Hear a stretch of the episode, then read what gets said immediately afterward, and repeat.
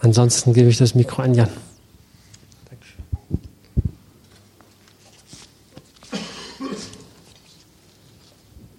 Hey, hallo, ich bin der Jan.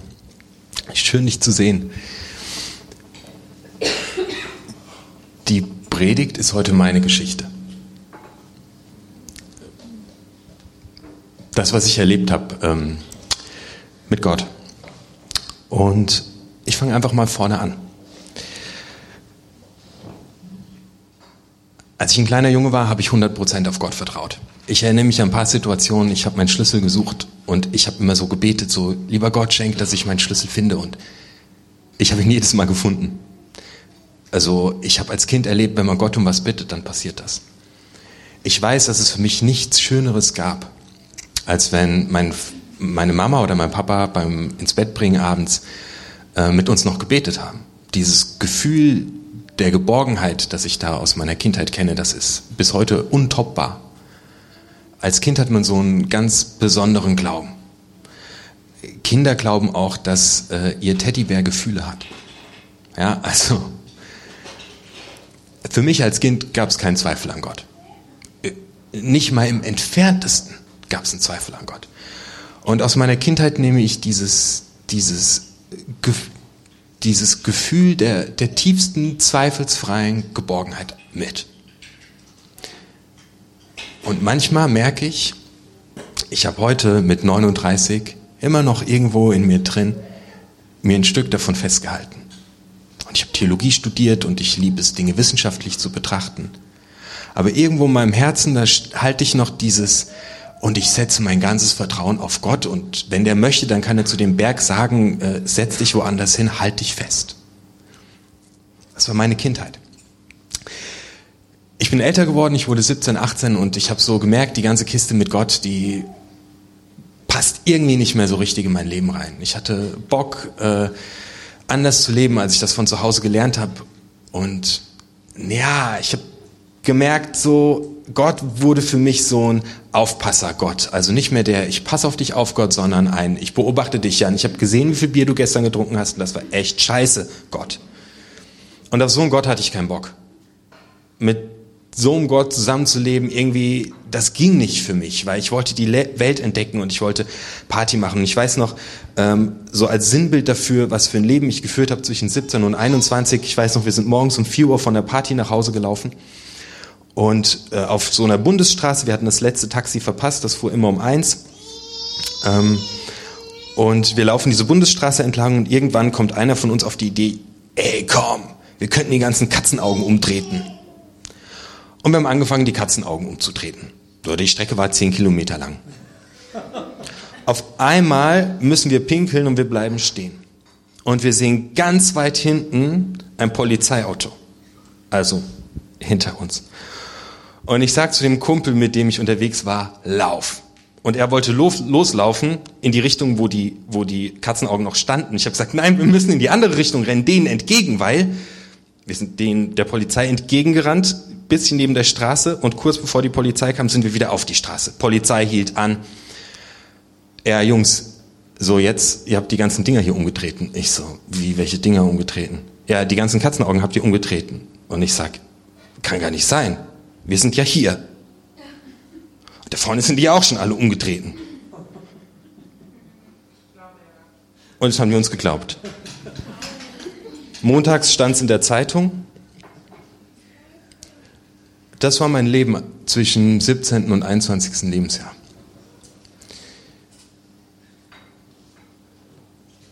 Ich lebte in Distanz zu Gott. Ich wusste irgendwie, den gibt's und ich hatte eine Sehnsucht nach ihm aber wenn ich an ihn dachte, hatte ich ein dauerhaft schlechtes Gewissen und sogar Angst. Als ich 22 Jahre alt wurde, besuchte ich meinen Opa. Den habe ich oft besucht, den habe ich geliebt, aber dieses eine Mal war was ganz Besonderes. Und mein Opa hat sein Leben, hat im Krieg äh, in Russland auf einem Soldatengottesdienst sein Leben äh, entschieden, Jesus nachzufolgen. Und er hat sein ganzes Leben lang damit nicht aufgehört. Und ich fand seine Geschichte so krass mitten im größten, in der größten Unruhe, im größten Leid, mittendrin, wo wo du eigentlich denkst, so Gott, was machst du hier gerade, hat der sich an Jesus drangehängt und hat ihn sein Leben lang nicht mehr losgelassen. Und das hat mich wahnsinnig fasziniert. Und ich bin an diesem Morgen mit meinem Opa in einen Gottesdienst gefahren und ich wusste schon, heute passiert, irgendwas wird heute passieren. Ich habe es geahnt. Und an diesem Morgen hat die Band gespielt und auf einmal merke ich, wie ich in diesem Gottesdienst anfange ähm, zu beten. Zum ersten Mal seit vielen, vielen Jahren fange ich an zu beten. Und in diesem Augenblick ist etwas passiert. Die Katzenaugen, die ich umgetreten habe, die sinnbildlich stehen für den Mist, den ich in meinem Leben gebaut habe, wo ich gelogen habe, wo ich meine Eltern angelogen habe, als erwachsener Mann noch, wo ich echt auf einer sehr schrägen Bahn war, der ist von meinen Schultern runtergenommen worden. Und ich war so frei wie noch nie in meinem ganzen Leben. Und es ist ein Aspekt meines Glaubens, dass Jesus Christus für den Müll und für den Mist, den ich in meinem Leben gebaut habe, der mich runterdrückt, der mich kaputt macht, für den hat er sich kaputt machen lassen. Und das war für mich so ein Wahnsinnserlebnis. Ich weiß noch, ich habe die komplette Autofahrt. Ich war in meinem ganzen Leben nach Hause, ich war noch nie so glücklich. Mein Leben hat sich von diesem Tag an komplett verändert. Ich war 22, ich bin jetzt 39. Mein Leben davor mein Leben danach, die waren nicht vergleichbar. Dann habe ich entschieden, äh, mich taufen zu lassen. Und das war für mich irgendwie so ganz natürlich, ich wusste so, das muss jetzt sein. Ich hatte diesen Punkt, wo ich gesagt habe, ich gehe mit Jesus. Und dann war Taufe total logisch. Ähm, als, als Zeichen dafür, äh, dass ich zu Gott gehöre. Und da habe ich einen sehr coolen Vers ähm, ausgesucht bekommen. Der steht in Philippa 1, Vers 6. Der heißt, derjenige, der das gute Werk bei euch begonnen hat, wird es auch zum Abschluss bringen. Und das hat halt genau in mein Leben einfach reingepasst. Ich habe geheiratet.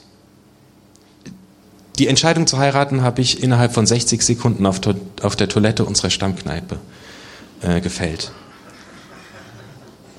Ich brauche für die meisten Entscheidungen nicht mehr als eine Minute. Dafür sind die Hälfte meiner Entscheidungen falsch. Aber wenigstens bleibe ich nicht stehen. Von außen könntest du denken, mein Leben wäre zickzack. Es ist auch zickzack. Aber ich fälle meine Entscheidungen in einer Minute. Ich bin unterwegs, ich bin in Bewegung, ich werde ankommen. Es ist zickzack, aber ich komme an. In 60 Sekunden habe ich entschieden, dass ich diese Frau heirate. Und ich liebe sie bis heute. Dann wurde mein erst, war meine Frau zum ersten Mal schwanger. aber es kam kein Kind bei raus. Als sie zum zweiten Mal schwanger war, hatten wir Riesenangst, dass es wieder schief geht. Und ich hörte zum ersten Mal in mein Leben hinein ganz persönlich eine Stimme von Gott. Das kann ich dir irgendwie, die war nicht wirklich im Raum hörbar. Das war aber nicht nur ein Gedanke.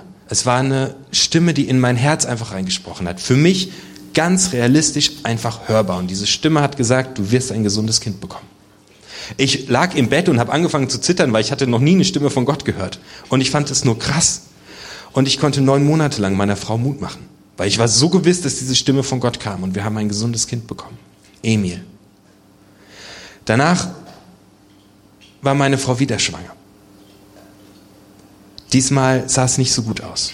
Mio wurde viel zu früh geboren, wog 1290 Gramm, war auf Intensivstation. Gott hat zu mir nicht gesagt, du wirst ein gesundes Kind bekommen. Eigentlich hat er gar nichts gesagt. Bis ich eines Tages auf dem Teppich im Wohnzimmer saß und Beautiful Day von U2 lief und ich auf einmal nur noch weinen konnte und dann das Bild vor Augen hatte, eine Hand, die ganz tief unten ist und meine ganze Familie liegt in dieser Hand. Das war meine zweite krasse Begegnung mit Gott, wo ich es wirklich gebraucht habe. Er hat nicht gesagt, alles wird gut. Er hat nur gesagt, ich halte dich. Ich habe mittlerweile Theologie studiert. Und ich bin so ein richtiger Superchrist geworden. Also wirklich. Ich war, ich hatte einen Spitznamen. Ja? Ich war der fromme Mann. Nee, kein Scherz. Den hat mir unser Hebräisch-Dozent gegeben. Weiß auch nicht. Also ich war so ein richtiger Superchrist. So richtig, ja. Theologie studieren, Pastor werden, geiles Ding. Super. Das hat mich ganz schön kaputt gemacht. Ich habe versucht, alles richtig zu machen jetzt, wo ich mit Gott unterwegs war, erlebt habe, dass er mir meine Schuld, meine Sünde, was mich kaputt macht, von den Schultern nimmt, habe ich versucht, so zu leben, dass der mich jetzt perfekt findet. Und das hat mich richtig krass zerrieben, bis ich eine Begegnung mit Jesus auf dem Wasser hatte. Und die Geschichte will ich dir erzählen. Es ist ein milder Abend. Petrus sitzt im Sand, hat den ganzen Tag lang Jesus zugehört, wie Jesus den Menschen von Gott erzählt hat. Und er blickt zum Himmel und er sieht in der Ferne Wolken aufziehen und wie der Himmel sich tiefrot färbt und die Wolken von unten rot angestrahlt sind. Und er denkt sich, es wird Sturm geben. Jesus sagt zu seinen Jüngern, hey, fahrt ihr schon mal auf die andere Seite des Sees, ich komme später nach. Die Jünger setzen sich ins Boot und sie rudern los. Sie setzen die Segel, rudern noch ein kleines Stück, bis sie weg sind vom flachen Wasser und dann geht's raus. Petrus hat schon so ein mulmiges Gefühl. Oh oh. Eigentlich wären wir nicht mehr rausgefahren. Aber okay. Wird schon gut gehen. Er beschließt, sich ein paar Minuten hinzulegen und seine Kräfte für den Sturm aufzubewahren. Doch kaum ist er eingeschlafen, merkt er, wie der Wind schon an den Segeln zerrt. Und die Wellen peitschen hoch und der Wind reißt an dem Segel und der Mast knarrt. Und er hält sich an der Reling fest und er brüllt zu Thomas, Thomas, raff die Segel. Und Thomas brüllt zurück, wo ist Jesus, Mann, warum schickt er uns hier raus? Wenn wir ihn brauchen, ist er nicht da. Und sie scheppen mit den Eimern das Wasser raus, so schnell sie nur können. Aber der Sturm wird nicht weniger. Er hat dieses Boot komplett in seiner Gewalt. Sie können nichts mehr tun. Sie haben komplett die Kontrolle verloren. Wind, Wetter und Umstände haben die Gewalt über dieses Ding. Und sie haben nichts mehr in der Hand. Auf einmal taucht vor ihnen eine Silhouette auf. Und Petrus ruft, ich glaube, da kommt Jesus. Nein, ein Geist. Nein, es ist Jesus. Und Jesus läuft auf dem Wasser auf das Boot zu. Und Petrus sieht Jesus auf dem Wasser gehen. Und der Junge ist ein Fischer. Der verbringt den ganzen Tag auf dem Wasser. Und er sagt, Herr, ich will zu dir kommen. Und er setzt einen Fuß aus dem Boot raus. Und das Wasser trägt. Und ich sitze in diesem Gottesdienst und ich sage, boah, Jesus, ich will mit dir gehen. Du sollst meine Nummer eins sein. Danke, dass du für mich am Kreuz gestorben bist und das Wasser trägt. Und Paulus läuft los. Äh, Petrus läuft los. Paulus war vor zwei Wochen. Petrus läuft los. Und er läuft auf Jesus zu. Und auf einmal schaut er die Wellen an und er sieht den Wind und er sieht unter sich die weißen Schaumkronen tanzen. Und er bekommt Angst und er setzt den nächsten Fuß aufs Wasser, aber sein Fuß findet keinen Widerstand mehr und er sinkt ins Wasser hinein und er geht unter und er reckt noch seinen Hals hoch und schnappt nach Luft und über ihm schließt sich schon die Wasserdecke und er will brüllen. Und er sieht Jesus oben. Nur seine Silhouette durchs Wasser. Er kann ihn gar nicht mehr klar sehen. Und so ist es mir gegangen. Ich dachte, ich müsste alles perfekt machen. Im Judentum steht das Wasser und das Meer für die Dämonen. So ist das Denken, das jüdische Denken. Im Wasser toben meine Dämonen, mein Scheitern, meine schlechten Gedanken, die über mich selbst habe, meine Krankheit. Was in meinem Leben alles scheiße gelaufen ist, was ich vielleicht hochsummiere, das, was ich an mir hasse, tobt in diesem Wasser. Und ich laufe auf dem Wasser. Wie krass ist das denn? Und auf einmal wurde mir wichtiger, was ich alles versaut habe. Und auf einmal wurde mir wichtiger, was alles, was ich alles nicht kann. Und ich habe angefangen, mein Scheitern groß zu schreiben und ich sank nach unten unter das Wasser. Und jetzt wurde mein Blickwinkel auf Jesus komplett schräg. Er war oben irgendwie der heilige Gott, vor dem man Ehrfurcht haben muss zu dem man nur hinaufblicken kann. Und ich war unten unter Wasser in meinem ganzen Scheitern, was ich hochgehalten habe, was ich viel wichtiger genommen habe. Und mein Blick auf Jesus wurde total verzerrt, weil ich schaue auch noch nur durch zwei Zentimeter Wasser durch. Ich sehe den tatsächlich nur noch verschwommen irgendwo da oben. Und das wurde zu meinem Zustand. Bis ich eines Tages um Hilfe schrie. Nimm meine Hand. Und Jesus zog mich hoch und stellte mich neben sich aufs Wasser. Und dieses Gefühl, auf dem Wasser zu stehen, ist eigentlich das geilste Gefühl, das es überhaupt gibt. Du stehst auf diesem Wasser und wir sind alle Wasserläufer.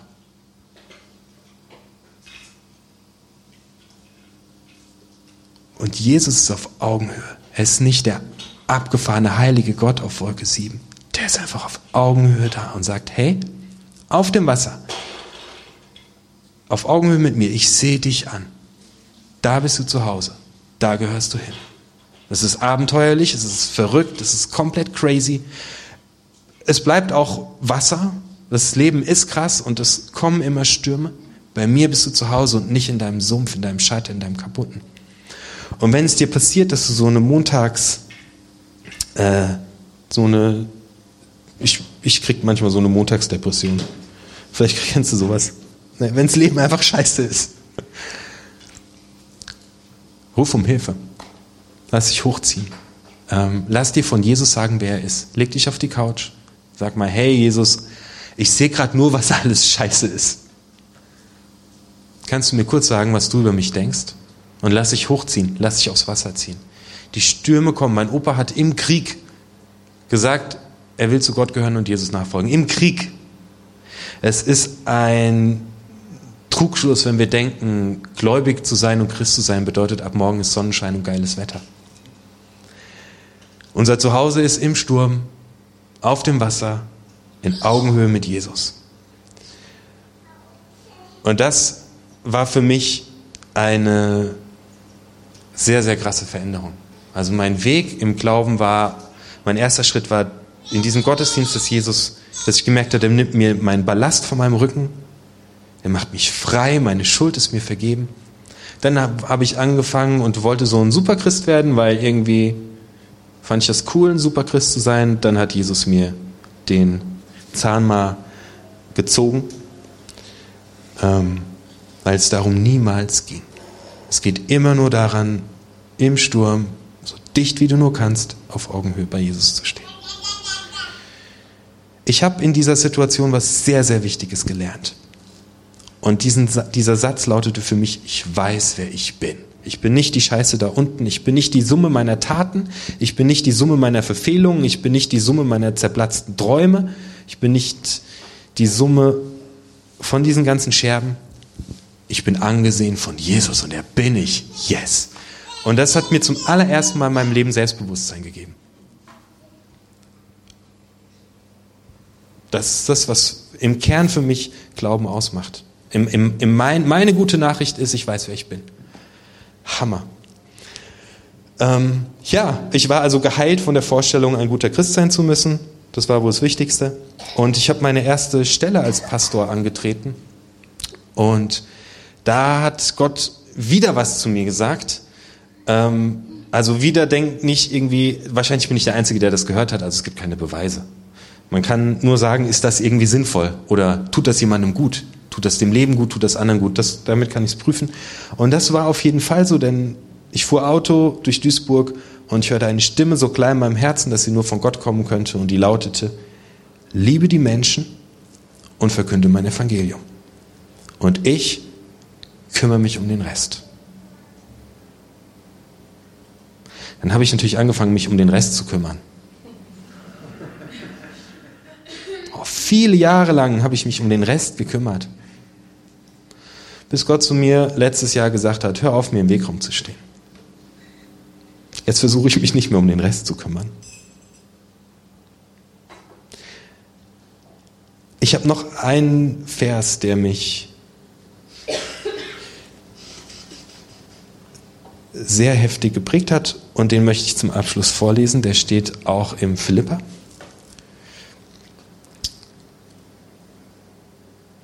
Und dann war das meine Geschichte.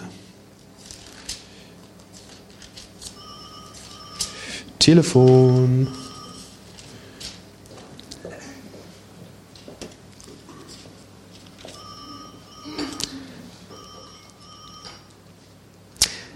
Ich habe nämlich gelernt, in jeder Lage allein zurechtzukommen. Ich kenne den Mangel, ich kenne auch den Überfluss.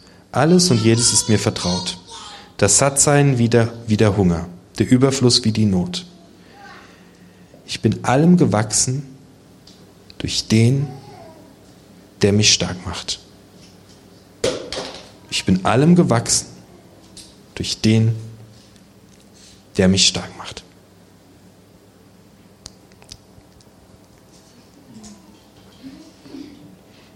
Amen. Das war meine Geschichte. Dankeschön.